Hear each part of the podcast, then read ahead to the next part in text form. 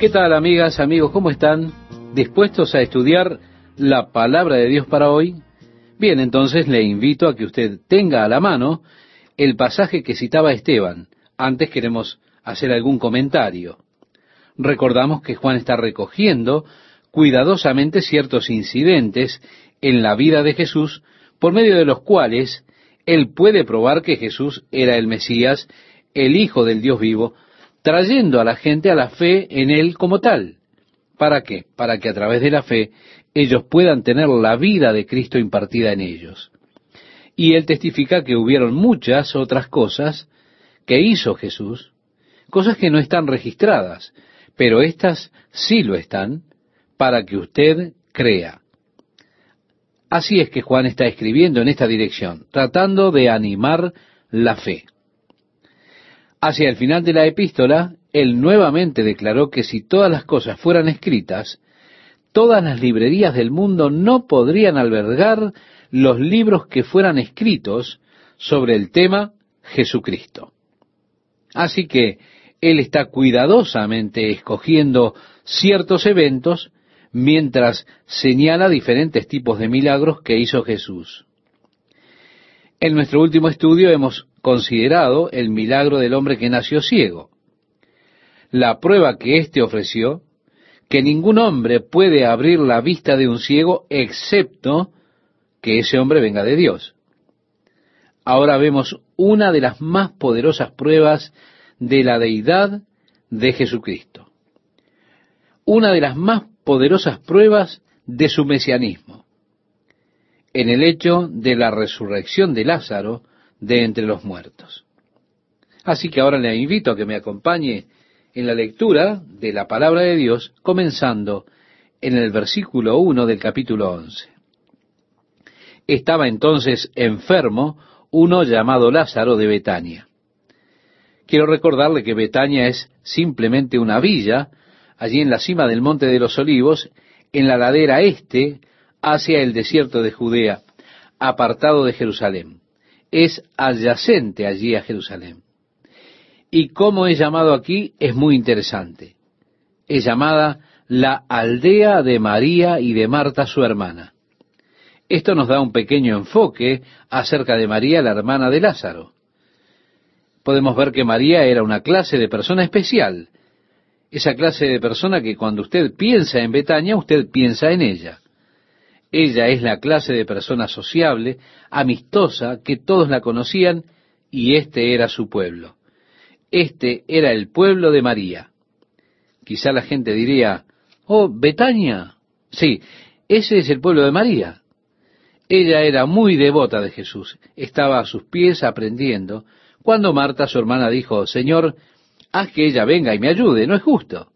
Jesús le dijo, Marta, Marta, afanada y turbada estás con muchas cosas, pero solo una cosa es necesaria, y María ha escogido la buena parte, la cual no le será quitada. Por supuesto, ella fue la que ungió los pies de Jesús con un costoso perfume. Estoy seguro que María era una persona muy especial, tanto como su hermana Marta fue una persona maravillosa, pero un poco diferente en su temperamento al temperamento que tenía María. Continuamos leyendo, María, cuyo hermano Lázaro estaba enfermo, fue la que ungió al Señor con perfume y le enjugó los pies con sus cabellos. Así que Juan está identificando para nosotros que es María, porque de hecho en el Nuevo Testamento, estimado oyente, hay probablemente cuatro Marías que están involucradas en la historia de Jesús. Por supuesto, su madre. También María Magdalena, María la hermana de Lázaro y María la esposa de Cleofás. Allí en la cruz vemos a María, la madre de Jesús, María Magdalena y María la esposa de Cleofás. Y así usted tiene al menos cuatro Marías en el Nuevo Testamento en relación a la vida de Jesús. Por lo tanto, Juan siente que es necesario aquí identificar a qué María hace referencia. En el versículo 3 leemos, enviaron pues las hermanas para decir a Jesús, Señor, he aquí el que amas está enfermo. Sí, estimado oyente, a mí me resulta interesante que ellas no hicieran ninguna demanda. Todo lo que hicieron fue informarle. El que amas está enfermo. Ellas no demandaron de Jesús algún milagro de sanidad. Ellas sabían que Jesús respondería. Respondió a la necesidad por causa de la relación que ellas tenían con Él. Por tanto, no sintieron la necesidad de decirle a Él cómo tenía que obrar o la necesidad de pedirle una respuesta. Solo le declararon, Señor, el que amas está enfermo. Oyéndolo Jesús dijo, esta enfermedad no es para muerte, sino para la gloria de Dios, para que el Hijo de Dios sea glorificado por ella. Ahora, había un propósito. Dios había permitido esta enfermedad para que Dios pudiese demostrar su poder a través de Jesucristo en la resurrección de Lázaro. El versículo 5 nos dice, y amaba Jesús a Marta, a su hermana y a Lázaro. Cuando oyó pues que estaba enfermo, se quedó dos días más en el lugar donde estaba. Por eso es que Juan sintió que era necesario señalar que Jesús realmente les amaba. No fue una falta de preocupación, sino que hubo un esperar deliberado de Jesús por espacio de dos días. En ese momento Jesús estaba allí en el río Jordán, a unos 32 kilómetros de Betania. En aquel tiempo usted podría pensar en un viaje en grupo para hacer cerca de 16 kilómetros por día. Ese era el promedio para el viaje de un día. Así que simplemente a cerca de 16 kilómetros del lugar al que se dirija, usted encontrará una aldea. Y si no había aldeas en ese intervalo, usted se encontraría al menos con una posada, los lugares en los cuales usted se podía quedar. Como es bastante árido entre Betania y Jericó, no hay villas alrededor. A mitad de camino, más o menos, hay una posada. Esto era bastante común en aquellos días. Si no había aldeas, entonces se establecían posadas. Y esto lo hacían cada 16 kilómetros aproximadamente. ¿Por qué? Porque su meta sería abarcar un recorrido de 16 kilómetros al día. Al final, esa posada estaba allí y usted podía llegar a ese lugar y tenía un área como un patio. Una posada precisamente no era como un hotel, ninguna de ellas. Todo lo que era una posada era un área amurallada con una pequeña casa donde el dueño de la posada vivía. Y había un patio con una fuente en el medio. Usted podía ponerse cerca del muro, protegerse del viento, era un lugar para pasar la noche, tener agua, pero allí no le hacían provisión de comida. Simplemente le daban un techo, era todo lo que había, y no muy cubierto tampoco. Así que estando en el río Jordán, Jesús estaba a dos días de camino a Betania. Ellos le enviaron el mensaje a Jesús. Pensemos, le llevó dos días a sus mensajeros llegar de Betania al río Jordán. Luego Jesús recibió el mensaje y se quedó dos días más en el río Jordán antes de comenzar sus dos días de viaje de regreso a Betania. Así que aproximadamente usted tiene, estimado oyente, aquí cerca de seis días que se incluyen en este relato. Tal vez el mensaje decía, recorre todo el camino en un día, pero el hecho es que se quedó dos días extra, luego que el mensaje fue enviado a Jesús y después él arribó a Betania. Pero quiero que note que fue una demora deliberada por parte de Jesús. Durante esta demora deliberada, Jesús sabía exactamente qué era lo que estaba sucediendo allá en Betania. Y así continuamos la lectura, porque dice, cuando oyó pues que estaba enfermo, se quedó dos días más en el lugar donde estaba, en el río Jordán. Luego, después de esto, dijo a sus discípulos, vamos a Judea otra vez. Esto está en la zona de Jerusalén. Le dijeron los discípulos, Rabí, ahora procuraban los judíos apedrearte, ¿y otra vez vas allá? Respondió Jesús, ¿no tiene el día doce horas? Esto quiere decir doce horas de luz. Ese es el tiempo que duraba el día. El que anda de día no tropieza porque ve la luz de este mundo, pero el que anda de noche tropieza porque no hay luz en él, concluye el versículo 10. Así que Jesús decía en otras palabras, tengo que hacer mi trabajo mientras es de día. Eso es lo que básicamente está diciendo Jesús. Dicho esto, les dijo después, nuestro amigo Lázaro duerme, mas voy a despertarle. Bien, lo que acontece a un hijo de Dios, estimado oyente, es diferente totalmente a lo que le sucede a alguien que no es hijo de Dios en lo que tiene que ver con aquello que llamamos muerte. Y esto es porque hay una vasta diferencia. La Biblia no usa el término muerte para nombrar la partida o significar la partida del alma del cuerpo de un creyente. Simplemente le llama sueño. ¿Usted recuerda cuando Jesús fue a sanar a la hija de Jairo? Ya lo hemos estudiado. Cuando él entró en la casa, las personas estaban todas lamentando porque había muerto. Jesús dijo, ella no está muerta, solo duerme. Y ellos se rieron de él. Y así fue que Jesús lo sacó de allí. El apóstol Pablo, al escribirle la carta a los tesalonicenses, su primera carta, les dice, Tampoco queremos, hermanos, que ignoréis acerca de los que duermen, para que no os entristezcáis como los otros, que no tienen esperanza.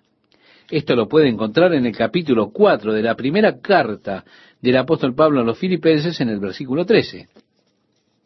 Así que, estimado oyente, este era un término usado, y con todo, no era un término preciso, porque hay quienes han acuñado la idea de dormir y crearon la doctrina del sueño del alma. Es decir, su alma está dormida hasta la resurrección, de acuerdo a esta doctrina. Pero la Biblia no enseña eso. La Biblia enseña el hecho de estar ausentes del cuerpo, pero presentes con el Señor. Así que, para que podamos distinguir, no obstante la diferencia entre un creyente y un no creyente, en lo que a la muerte respecta, para el creyente tenemos el término dormir, el cual es usado frecuentemente en el Nuevo Testamento. Jesús lo usó aquí con Lázaro. Él dijo, Él duerme. Ahora, sus discípulos no le entendieron. Ellos pensaron en dormir como nosotros dormimos. Así que ellos dijeron, bueno, si duerme, debe estar mejor. Pero Jesús decía esto de la muerte de Lázaro, y ellos pensaron que hablaba del reposar del sueño. Entonces Jesús les dijo claramente, Lázaro ha muerto, y me alegro por vosotros de no haber estado allí para que creáis. Ahora, como dijo Juan, estas cosas que él registró fueron hechas para que creamos. Así que Jesús está nuevamente llamando a sus obras como testigos de su deidad. Él decía, creedme que yo soy en el Padre y el Padre en mí. De otra manera, creedme por las mismas obras. Esas obras que hago, él dijo, testifican de mí.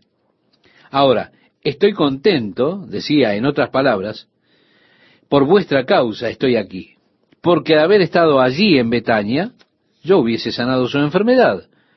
Hubiese sido un glorioso milagro, pero Jesús quería un milagro más glorioso.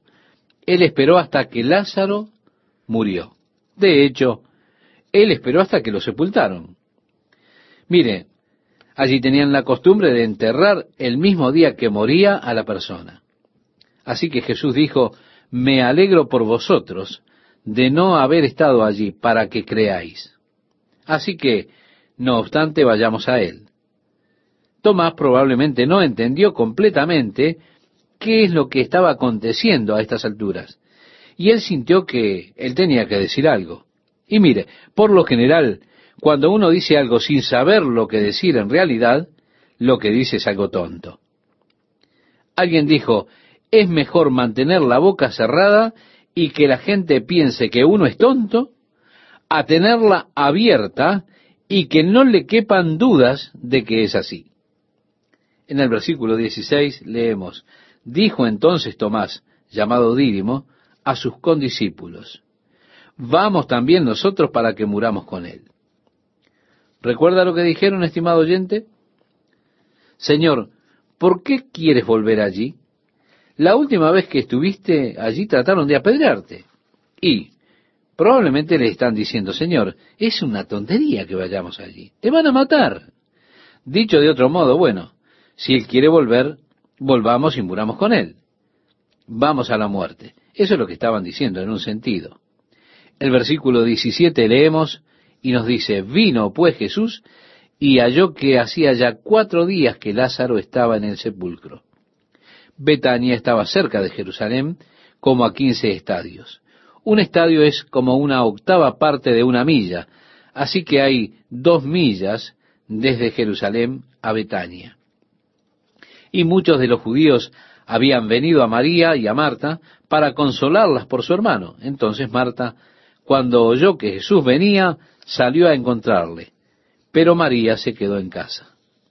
Ahora, Betania está cerca de la cumbre del Monte de los Olivos, como hemos considerado en la ladera este, y usted puede ver desde Betania todo el camino hacia el Mar Muerto.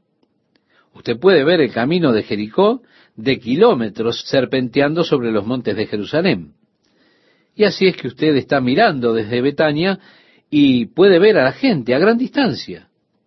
Fue así que ellos vieron una compañía de personas que venía, se dieron cuenta que debía ser Jesús, Jesús con sus discípulos. Y así Marta dejó a la gente que se juntó para lamentar y vino por el camino y se encontró con Jesús antes que él llegase a Betania. Y le dijo, Señor, si tú hubieses estado aquí, mi hermano no hubiese muerto. Quizá dijo esto con amargura en su voz sin lugar a duda, con desilusión. Señor, ¿dónde estabas? Señor, ¿por qué no respondiste? Fue realmente una especie de reproche. Señor, si tú hubieses estado aquí, mi hermano no hubiese muerto. ¿Por qué no viniste, Señor, cuando te llamamos? ¿No te das cuenta de que han pasado seis días desde que te enviamos el mensaje? Pero como leemos el versículo 22, dice, más también sé ahora que todo lo que pidas a Dios, Dios te lo dará. Ahora, aquí hay una tremenda expresión de fe, pero no pienso que Marta estaba esperando la resurrección de su hermano. Con todo, aquí hay una declaración importante de fe, quizá una sugerencia. Señor, tú sabes, quizá en una de esas, todo lo que pidieres al Padre sé que te lo dará.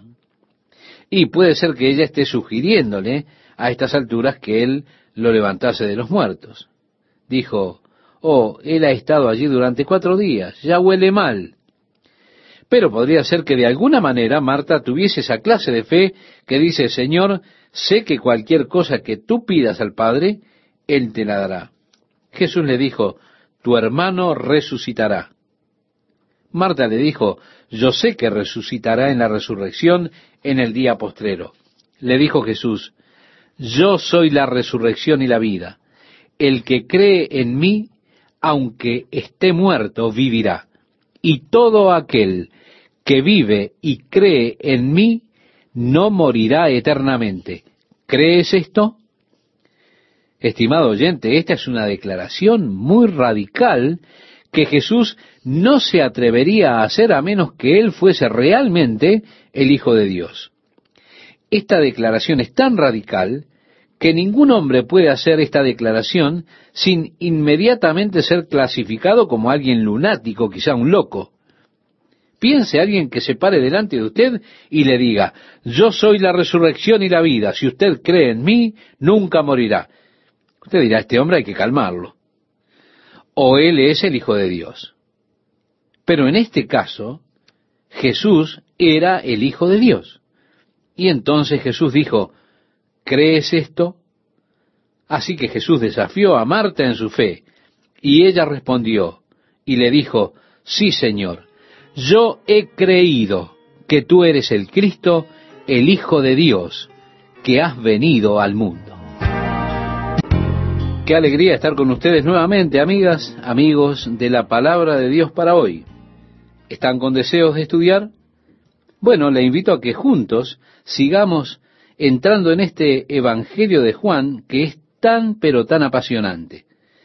Vamos a seguir con la lectura que citaba Esteban. Así que le invito, si ya encontró el pasaje, que me acompañe y vamos a leerlo juntos. Y amaba Jesús a Marta, a su hermana y a Lázaro. Cuando oyó, pues, que estaba enfermo, se quedó dos días más en el lugar donde estaba. Luego, después de esto, dijo a los discípulos, vamos a Judea otra vez. Quiero reiterar lo que decíamos en el programa anterior, esto queda allí en la zona, en el área, en el lugar de Jerusalén. El versículo 8 leemos, le dijeron los discípulos, rabí, ahora procuraban los judíos apedrearte, y otra vez vas allá. Respondió Jesús, ¿no tiene el día doce horas? Es decir, doce horas de luz. Está hablando acerca de las horas en que hay luz, luz de día. El verso 9 leemos, el que anda de día no tropieza porque ve la luz de este mundo pero el que anda de noche tropieza porque no hay luz en él. En otras palabras, tengo que hacer mis obras mientras aún es de día. Eso es lo que él está diciendo básicamente. Dicho esto, les dijo después, nuestro amigo Lázaro duerme, mas voy a despertarle. Ellos dijeron, si él está durmiendo debe estar mejorando. Pero Jesús decía esto de la muerte de Lázaro y ellos pensaron que hablaba del reposar del sueño. Entonces Jesús les dijo claramente, Lázaro ha muerto, y me alegro por vosotros de no haber estado allí, para que creáis. Mas vamos a él. Como dice Juan en su Evangelio, estas cosas que él registró, las registró de manera que ellos creyeran. Y ahora Jesús nuevamente apela a sus obras como testimonio de su deidad. Jesús dice, me alegro por vosotros de no haber estado allí para que creáis. Vamos también nosotros. Tomás probablemente no comprendió completamente lo que estaba sucediendo en ese momento y sintió que él debía decir algo. Generalmente cuando usted dice algo sin saber realmente qué decir, se termina diciendo algo tonto. En el verso 16 leemos, dijo entonces Tomás, llamado Dídimo, a sus condiscípulos, vamos también nosotros para que muramos con él. Vino pues Jesús y halló que hacía ya cuatro días que Lázaro estaba en el sepulcro. Betania estaba cerca de Jerusalén, como a quince estadios, y muchos de los judíos habían venido a Marta y a María para consolarlas por su hermano. Entonces Marta cuando oyó que Jesús venía, salió a encontrarle, pero María se quedó en casa. Y Marta dijo a Jesús, Señor, si hubieses estado aquí, mi hermano no habría muerto. Seguramente ella dijo esto con amargura en su voz, quizá desilusionada. Ella dijo, Señor, ¿dónde estabas? ¿Por qué no respondiste? El versículo 22 nos dice que ella dijo, mas también sé ahora que todo lo que pidas a Dios, Dios te lo dará. Aquí hay una tremenda expresión de fe, pero no creo que Marta estuviera anticipando la resurrección de su hermano. Ella dijo, mas también sé ahora que todo lo que pidas a Dios, Dios te lo dará. Tal vez ahora ella está sugiriendo que Él vaya y lo resucite de la muerte. Sin embargo, cuando Él fue a la tumba y dijo, muevan la piedra, ellos dijeron, él ha estado allí por cuatro días ya. Pero pudiera ser que Marta de alguna forma tuviese esa clase de fe. Que dijera, Señor, yo sé que cualquier cosa que tú pidas al Padre, Él te lo dará. En el versículo 23 leemos, Jesús le dijo, tu hermano resucitará. Marta le dijo, yo sé que resucitará en la resurrección en el día postrero. Le dijo Jesús, yo soy la resurrección y la vida el que cree en mí, aunque esté muerto, vivirá. Y todo aquel que vive y cree en mí, no morirá eternamente. ¿Crees esto? Debido a esta declaración de Jesús, nos damos cuenta de lo que él dice en el capítulo anterior, en el versículo 27 acerca de esto. Mis ovejas oyen mi voz, y yo las conozco, y me siguen, y yo les doy vida eterna, y no perecerán jamás. Vea usted cuán inconsistente sería decir que alguien que tiene vida eterna muera. Eso es una total inconsistencia de términos. O él tiene vida eterna o no la tiene. O es como decir, él tiene vida eterna, sí, él murió ayer. No, si usted tiene vida eterna, usted no puede morir. Esto es lo que nos ha dado Dios. Vida eterna. Esta vida es en el Hijo. Y el que tiene al Hijo tiene vida. Él dijo, yo soy la resurrección y la vida. Entonces, uno se puede preguntar, ¿qué sucedió con el Hijo de Dios del que decimos que está muerto? Lo que sucede, estimado oyente, es que Él tiene su espíritu.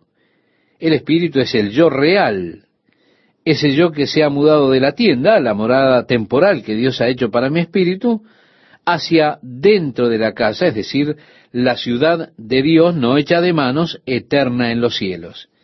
Esta tienda en la cual estoy viviendo es solamente temporal para mí. Usted nunca piensa en una carpa como una residencia permanente, ¿verdad? Siempre es algo transitorio. ¿Por qué? Porque seguimos avanzando. Es interesante que en la Tierra Santa, en el día de hoy, hay aún allí beduinos, personas nómades que aún viven en sus tiendas y mudan sus tiendas de un lugar al otro. Ellos conservan sus ovejas, sus cabras y demás, pero ellos levantan sus tiendas, las mujeres lo hacen, los hombres no saben cómo manipular las tiendas. Y así se mudan hacia otro lugar donde las mujeres nuevamente levantarán las tiendas. Ellos son nómades. Ahora, también es interesante que los beduinos están, algunos de ellos, estableciéndose en lugares. Y cuando ellos comienzan a establecerse en un área determinada, cuando deciden quedarse en un lugar, ellos se mudan de las tiendas a unas pequeñas chozas que ellos construyen. Y así ellos comienzan a construir una casa. Dios tiene un nuevo cuerpo para mí. Es un cuerpo que está diseñado para el ambiente celestial. Es un cuerpo que es mi morada eterna. Es un cuerpo que no envejecerá. Un cuerpo que no conoce el dolor, no conoce el sufrimiento, no puede cansarse. El nuevo cuerpo, el edificio de Dios, no hecho de manos, eterno en los cielos. Mire, estimado oyente, ahora yo estoy viviendo en este cuerpo que está diseñado para el ambiente de la tierra. Pero Dios tiene un nuevo cuerpo para mí que está diseñado para las condiciones ambientales del cielo. Yo debo tener una metamorfosis, debo tener un cambio de cuerpo. Ahora pensamos en las orugas, las cuales atraviesan un proceso de metamorfosis. Su cuerpo está diseñado para el suelo. Ellas tienen esas pequeñas patas y se arrastran por el campo, atraviesan las rutas, Piense al atravesar las carreteras sobre el asfalto, yo puedo imaginar a esas pequeñas orugas pensando ellas mismas, oh, qué duro es tener estas patas tan calientes. ¿Cómo desearía volar? Esto realmente está muy caliente, si pudiera volar. Pero la pobre pequeña oruga, su cuerpo no está diseñado para volar, está diseñado solamente para arrastrarse por el suelo. El diseño aerodinámico no está allí. Ella no está diseñada para volar por el aire. Pero un día esa pequeña oruga sube por la pared de su casa, exuda una goma, se adhiere a sí mismo bajo una ventana y comienza a crear un capullo a su alrededor. Si usted toma ese capullo y lo pincha, usted encontrará unos jugos que salen de él. Pero si usted lo deja seguir, luego de un periodo de tiempo, usted verá que ese capullo empieza a moverse usted querrá seguir observando, porque comenzará a moverse más y más y más. Luego ese capullo se romperá y dos bellas alas negras emergerán de él. Y la mariposa se posará luego sobre el capullo por un momento y después comenzará a volar. Ya no tiene más los pies calientes, porque ha tenido una metamorfosis. Ahora tiene un nuevo cuerpo, un cuerpo diseñado para un nuevo ambiente. Ahora puede estar donde antes no podía hacerlo. Si la pequeña oruga quisiera volar, no podría. Si ella se subiera a un árbol sobre una ramita y saltara, y se moviera tan rápido como pudiera, pero su cuerpo no está diseñado para volar, no podría hacerlo. Lo único que haría sería golpearse contra el suelo. Pero una vez que pasó esa metamorfosis, volar para ella es muy natural. Nosotros también. La Biblia dice que seremos cambiados. Experimentaremos una metamorfosis. Yo miro a mi alrededor y veo al mundo en el que vivimos. Veo la corrupción, el sufrimiento, el dolor, el abuso infantil, las amenazas y digo, oh Dios, yo estoy cansado, es decir, tengo los pies calientes, si pudiera volar. Un día habrá una metamorfosis. Seremos transformados en un momento, en un parpadeo, porque esta corrupción debe convertirse en incorrupción. Esto mortal debe volverse inmortal. Sí, estimado oyente, tendré un nuevo cuerpo, no moriré. O las personas tal vez digan, Chuck Smith ha muerto. Pero no, no es así. Créame, solo me he mudado a un cuerpo nuevo, el edificio de Dios, no hecho de manos, eterno en los cielos. Así que ha ocurrido la metamorfosis. Yo tengo el nuevo cuerpo diseñado para existir en un ambiente totalmente nuevo. Y ahora moro allí, como dijo David, en la casa del Señor por siempre. Jesús dijo, todo aquel que vive y cree en mí no morirá, no perecerá. Yo les he dado vida eterna. Y es imposible, reitero, que una persona con vida eterna pueda morir. Si no, lo que recibió no sería vida eterna. Todo lo que es es un cambio para mejorar, para estar seguro. Pero esto es mudarse de la tienda a la casa, de lo temporal a lo permanente, de lo restringido a lo irrestricto. Realmente sería fascinante para nosotros descubrir lo que la nueva vida y el nuevo cuerpo serán con Jesús. Quiero comentarle, yo tengo un hermano que fue un gran pensador, que ahora ya está con el Señor.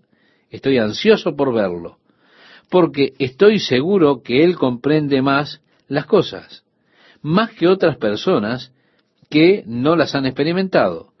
Él fue uno que exigió su cuerpo hasta el límite. No tenía miedos. Siempre estaba exigiendo su cuerpo al límite. Yo estoy ansioso por ver lo que Él puede hacer en ese cuerpo nuevo, una casa no hecha de manos, eterna en los cielos. Así que esa es la esperanza gloriosa. Jesús dijo, ¿crees esto? Y Marta dijo, sí, Señor, creo. Habiendo dicho esto, fue y llamó a María, su hermana, diciéndole en secreto, el maestro está aquí y te llama. Ella, cuando lo oyó, se levantó de prisa y vino a él. Jesús todavía no había entrado en la aldea, sino que estaba en el lugar donde Marta le había encontrado. Entonces los judíos que estaban en casa con ella y la consolaban, cuando vieron que María se había levantado de prisa y había salido, la siguieron diciendo, va al sepulcro a llorar allí. María cuando llegó a donde estaba Jesús, al verle, se postró a sus pies diciéndole, Señor, si hubieses estado aquí, no habría muerto mi hermano. Se da cuenta Jesús recibe ahora la acusación de la otra hermana. Marta le dijo lo mismo, Señor, ¿dónde estabas? ¿Por qué no respondiste? Si tú hubieses estado aquí, las cosas serían diferentes.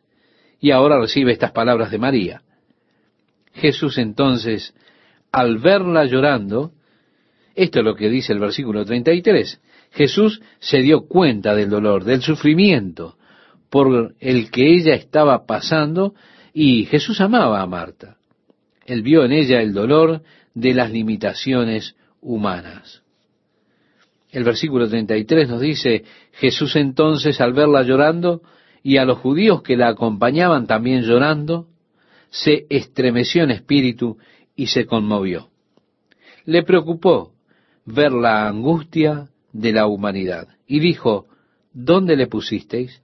Le dijeron, Señor, ven y ve. Jesús lloró. Hay quienes suponen que Jesús lloró, dicen ellos, porque su amigo Lázaro había muerto. Pero créame, eso es ridículo. ¿Por qué habría de llorar él por la muerte de Lázaro? Si él sabía que lo resucitaría de la muerte en unos pocos minutos.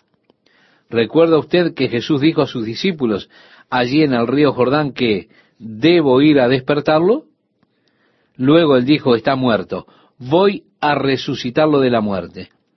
Así que esos comentaristas que dicen que Jesús lloró porque su amigo había muerto, realmente no han leído el texto completo. Él lloró por el dolor y el pesar de la humanidad, al ver el dolor que sus amigas Marta y María estaban experimentando como resultado de la muerte de su hermano. Él lloró por su aflicción. Sí, estimado oyente, Jesús se estremece por nuestras enfermedades, porque dice así la palabra de Dios. Dice que tenemos un gran sumo sacerdote que se conmueve con nuestra debilidad. Él nos ve en nuestro dolor. Él se conmueve por nuestros sentimientos de dolor, por nuestro sufrimiento, por nuestra debilidad.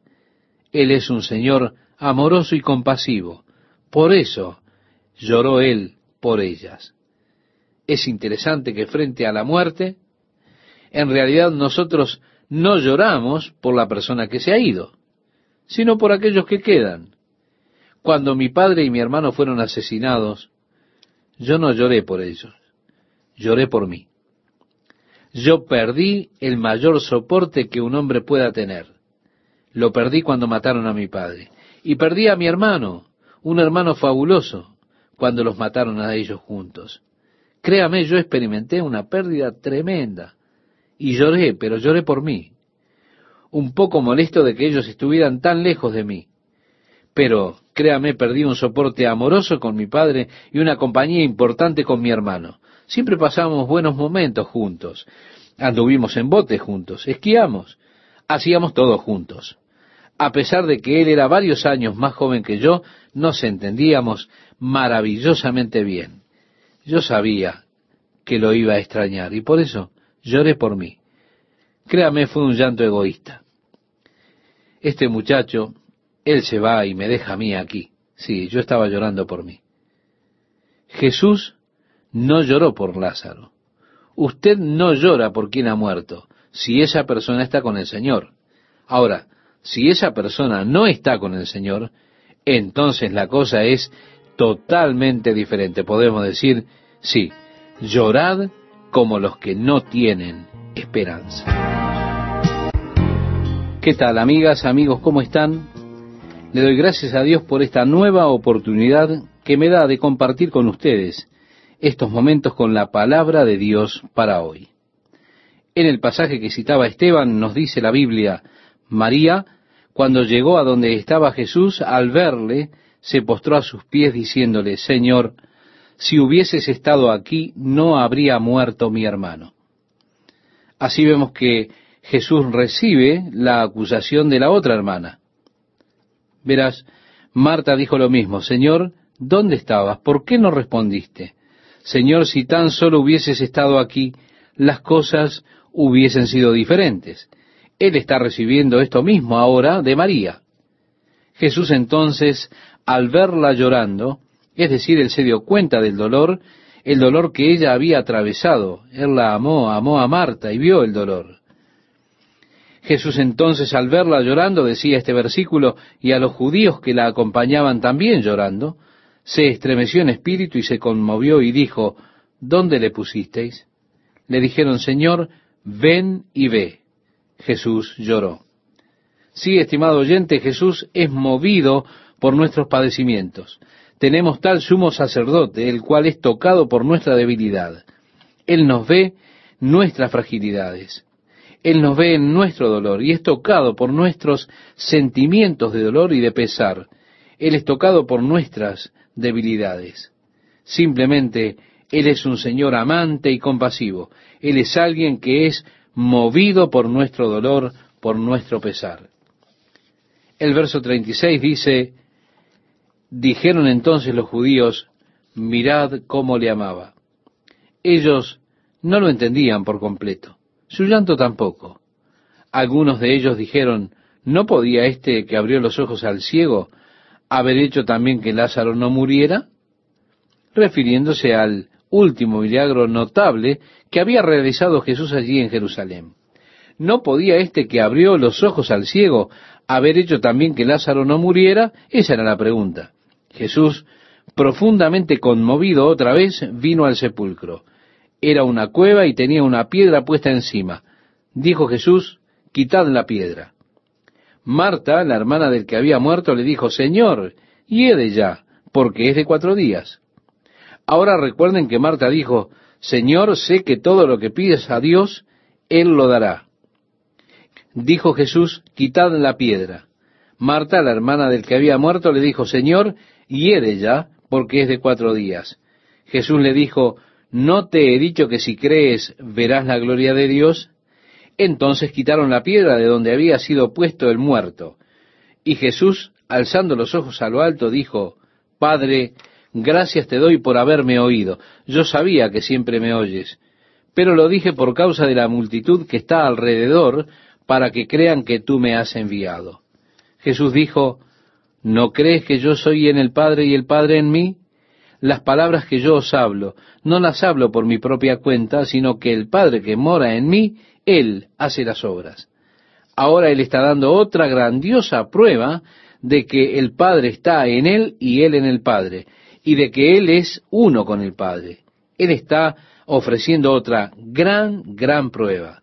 Y así que simplemente estoy diciendo esto, Padre, no por mi causa, sino por causa de las personas que están aquí, para que ellas crean que me has enviado.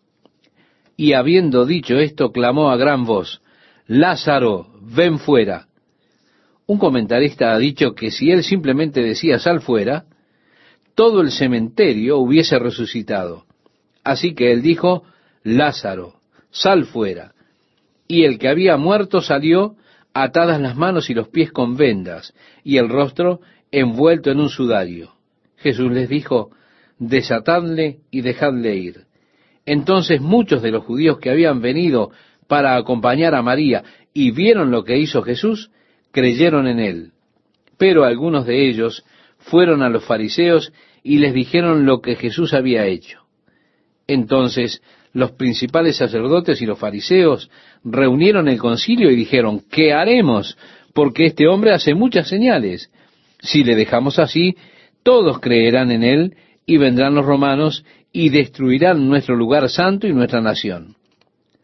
Juan nos da aquí un poco de perspectiva acerca de la conspiración para condenar a muerte a Jesús.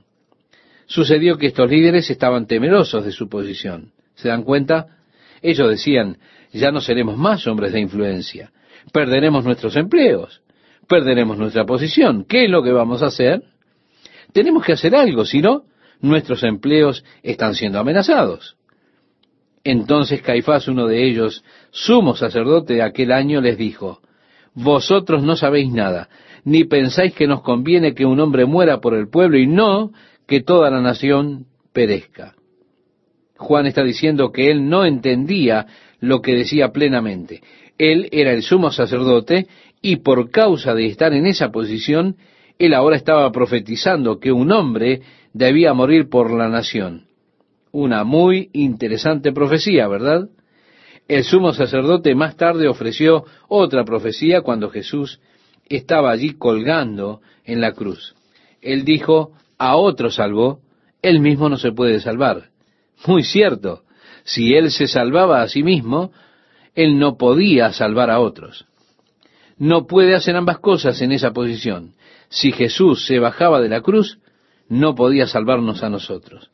Así que él dijo, a otro salvó, pero él no se puede salvar. Otra declaración muy interesante y además muy cierta, porque el sumo sacerdote hablaba proféticamente. ¿No se dan cuenta ¿Es necesario que un hombre muera para que toda la nación no perezca? Morir por la gente para que toda la nación no perezca. De eso se trató la profecía que dijo este sumo sacerdote. Así que Juan está señalando que él no está diciendo esto de sí mismo, como dice el verso 51. Esto no lo dijo por sí mismo, sino que como era el sumo sacerdote aquel año, profetizó que Jesús había de morir por la nación y no solamente por la nación, sino también para congregar en uno a los hijos de Dios que estaban dispersos. Así que desde aquel día acordaron matarle. Por tanto, Jesús ya no andaba abiertamente entre los judíos, sino que se alejó de allí a la región contigua al desierto, a una ciudad llamada Efraín, y se quedó allí con sus discípulos. Jesús volvió hacia el río Jordán. No se quedó en los alrededores de Jerusalén después de la resurrección de Lázaro. El verso 55 dice, y estaba cerca la Pascua de los judíos, y muchos subieron de aquella región a Jerusalén antes de la Pascua para purificarse. Era necesario, estimado oyente, pasar a través de esos rituales de purificación para participar de la Pascua. Usted debía ir hacia Jerusalén y hacer votos delante del Señor y también estos rituales. Recuerda cuando el apóstol Pablo regresó a Jerusalén, estaba llegando a una fiesta. Una fiesta que Pablo estaba deseando entrar en Jerusalén para esa fiesta. Así que cuando arribó, él pasó por estos rituales de la purificación. Allí fue cuando alguien de Asia le identificó y dijo, oigan, ¿no es ese el hombre que ha estado predicando a los gentiles por todas partes? Y levantaron una gran contienda en contra de Pablo cuando le vieron en el templo para estos rituales. Así que muchos de los judíos iban más temprano para hacer esto y para participar luego en las fiestas. Y leemos, buscaban a Jesús, y estando ellos en el templo se preguntaban unos a otros, ¿qué os parece? ¿No vendrá a la fiesta? Y los principales sacerdotes y los fariseos habían dado orden de que si alguno supiese dónde estaba, lo manifestase para que le prendiesen. Seis días antes de la Pascua vino Jesús a Betania donde estaba Lázaro, el que había estado muerto, y a quien había resucitado de los muertos. Y le hicieron allí una cena. Marta servía, típico de Marta, y Lázaro era uno de los que estaban sentados a la mesa con él. Entonces María tomó una libra de perfume de nardo puro, de mucho precio, y ungió los pies de Jesús, y los enjugó con sus cabellos, y la casa se llenó del olor del perfume típico de María, adorando. Marta, trabajando. Esto, estimado oyente, muestra todas las clases de personas. Y Dios ha construido en nuestro carácter estas mismas cualidades. Marta, sierva ocupada. María, adoradora ocupada. El versículo 4 del capítulo 12 leemos, dice así, y dijo uno de sus discípulos, Judas Iscariote, hijo de Simón, el que le había de entregar, ¿por qué no fue este perfume vendido por trescientos denarios y dado a los pobres? De hecho, era bastante caro ese perfume. Trescientos denarios. Trescientos centavos, para que usted tenga idea, trescientos centavos era la paga de un día para un obrero. Así que usted tiene al menos el pago de un año aquí. Y nos dice que este perfume podría haber sido vendido por ese precio. El verso 6 nos dice, pero esto dijo no porque se cuidara de los pobres, sino porque era ladrón, y teniendo la bolsa, sustraía de lo que se echaba en ella. Ahora, es desafortunado que en la traición, toda esta escena en la película Jesucristo Superstar, trataron de hacer a Jesús una clase de persona muy fastuosa viviendo en la opulencia. Nadie se preocupa del pobre, y Judas allí se vuelve el héroe. Él es el reformador social y el hombre que se preocupa del pobre y demás. No le hacen verdadera justicia al texto bíblico, y lo que tiene usted que asumir es deliberado porque está allí. A Judas realmente no le importaban los pobres, a diferencia de cómo lo muestran en esa película. Él no era ese hombre maravilloso, preocupado por cuestiones sociales, no. Él era un ladrón. Él llevaba la bolsa y había estado robando dinero de la bolsa. Esa es la única razón de por qué él quería vender ese perfume y poner el dinero en la bolsa. No era la clase de persona que ellos trataron de retratar en esta película. El versículo 7 leemos, entonces Jesús dijo, déjala, para el día de mi sepultura ha guardado esto, porque a los pobres siempre los tendréis con vosotros, mas a mí no siempre me tendréis. Así que él hizo que Judas la dejase en paz a esta mujer. El versículo 9 nos dice, gran multitud de los judíos supieron entonces que él estaba allí y vinieron, no solamente por causa de Jesús, sino también para ver a Lázaro, a quien había resucitado de los muertos. Pero los principales sacerdotes acordaron dar muerte también a Lázaro. Noten cuán malvados eran estos hombres. Pero los principales sacerdotes acordaron dar muerte también a Lázaro, hemos leído, ¿verdad? Eran realmente malvados. Porque a causa de él muchos de los judíos se apartaban y creían en Jesús. Así fue que ellos trataron de eliminar la evidencia destruyendo a Lázaro. El siguiente día, grandes multitudes que habían venido a la fiesta, al oír que Jesús venía a Jerusalén, tomaron ramas de palmera y salieron a recibirle y clamaban, Osana, bendito el que viene en el nombre del Señor, el Rey de Israel. Y así es que, sabiendo que Jesús habría de venir a Betania, teniendo que descender desde el monte de los olivos, ellos fueron hacia el camino que viene de Betania, hacia el monte de los olivos, al valle de Cedrón y a Jerusalén. Y como vino Jesús, ellos le saludaron sacudiendo las palmas. De allí es que tenemos este domingo conocido como el Domingo de Ramos. Es el domingo que tiene que ver con aquel domingo antes de la crucifixión. Le aclamaban con el Salmo 118, que dice, Osana, es decir, salva ahora. Es lo que la palabra hebrea significa, salva ahora. Bendito es el Rey de Israel que viene en nombre del Señor.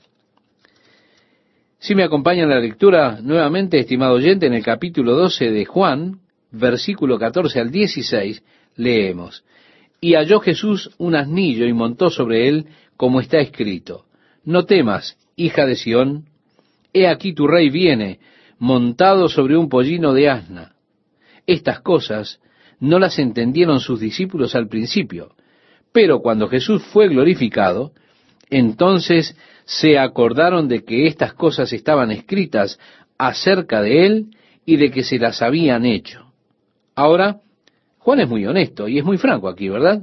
Él dijo, ustedes saben, no pensamos en esto hasta que él fue glorificado. Luego reflexionamos y dijimos, oh, ¿Recuerdan cómo batíamos las ramas?